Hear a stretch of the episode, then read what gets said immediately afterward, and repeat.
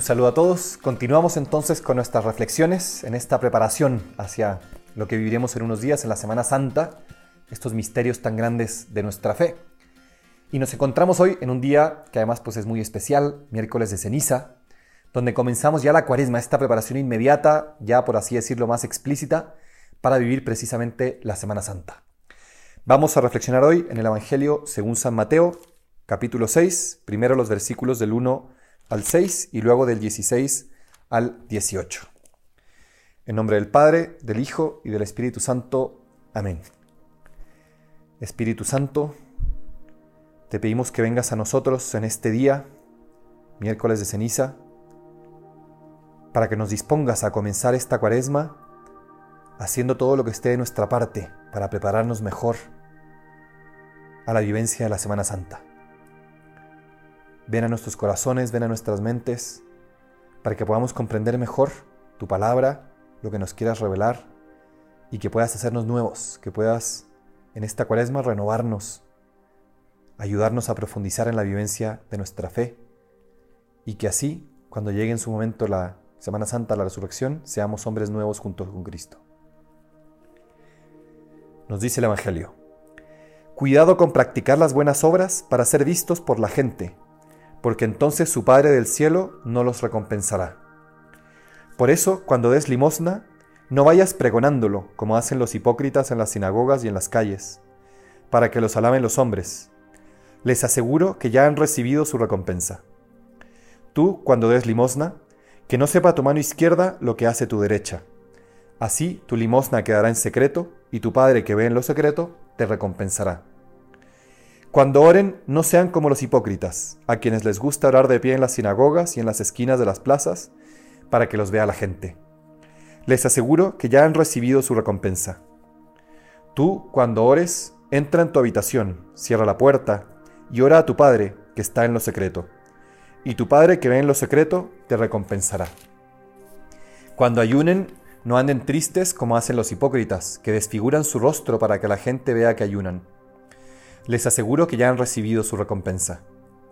Tú, cuando ayunes, perfúmate la cabeza y lávate la cara, de modo que nadie note tu ayuno, sino tu Padre que está en lo escondido. Y tu Padre que ve hasta lo más escondido te recompensará. Palabra del Señor, gloria a ti, Señor Jesús. Bien, vemos en este Evangelio la invitación que nos hace Cristo y la Iglesia nos los enfatiza para este periodo de cuaresma, en cuanto a cosas muy concretas, la limosna, el ayuno y la oración. Pero Cristo en el Evangelio pareciera que quiere dejarnos claro una cosa.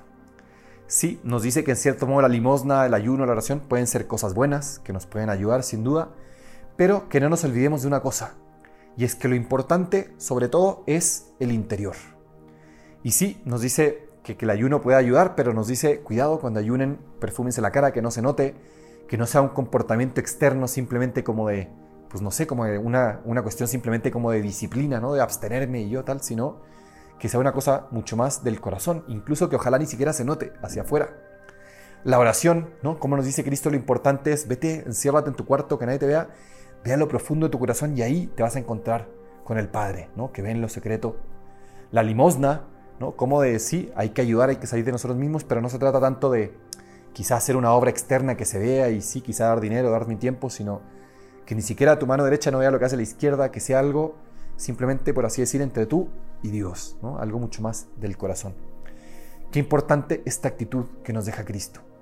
Y para nuestra oración, el día de hoy, les invito a que profundicemos en esto, en esta invitación que nos hace Cristo, la iglesia también, así vivir esto, una oración auténtica, profunda del corazón, una limosna que sí implica, a veces podemos pensar que la limosna es simplemente dar algo de dinero, dar una cosa material, pero es mucho más que eso. Sí, se puede concretar en dar cosas materiales, pero más bien es un salir de nosotros mismos, es un aprender a dar, pero sobre todo a darnos nosotros al tema también del ayuno, que nos puede ayudar también como a esas disposiciones que hemos estado hablando también estos días, ¿no? Para poder decir aquí estoy. Qué importante es este como poseernos, este tener, por así decir, un, dominio de nosotros mismos para así después poder entregarnos, ¿no? Estas tres cosas siempre van, van juntas.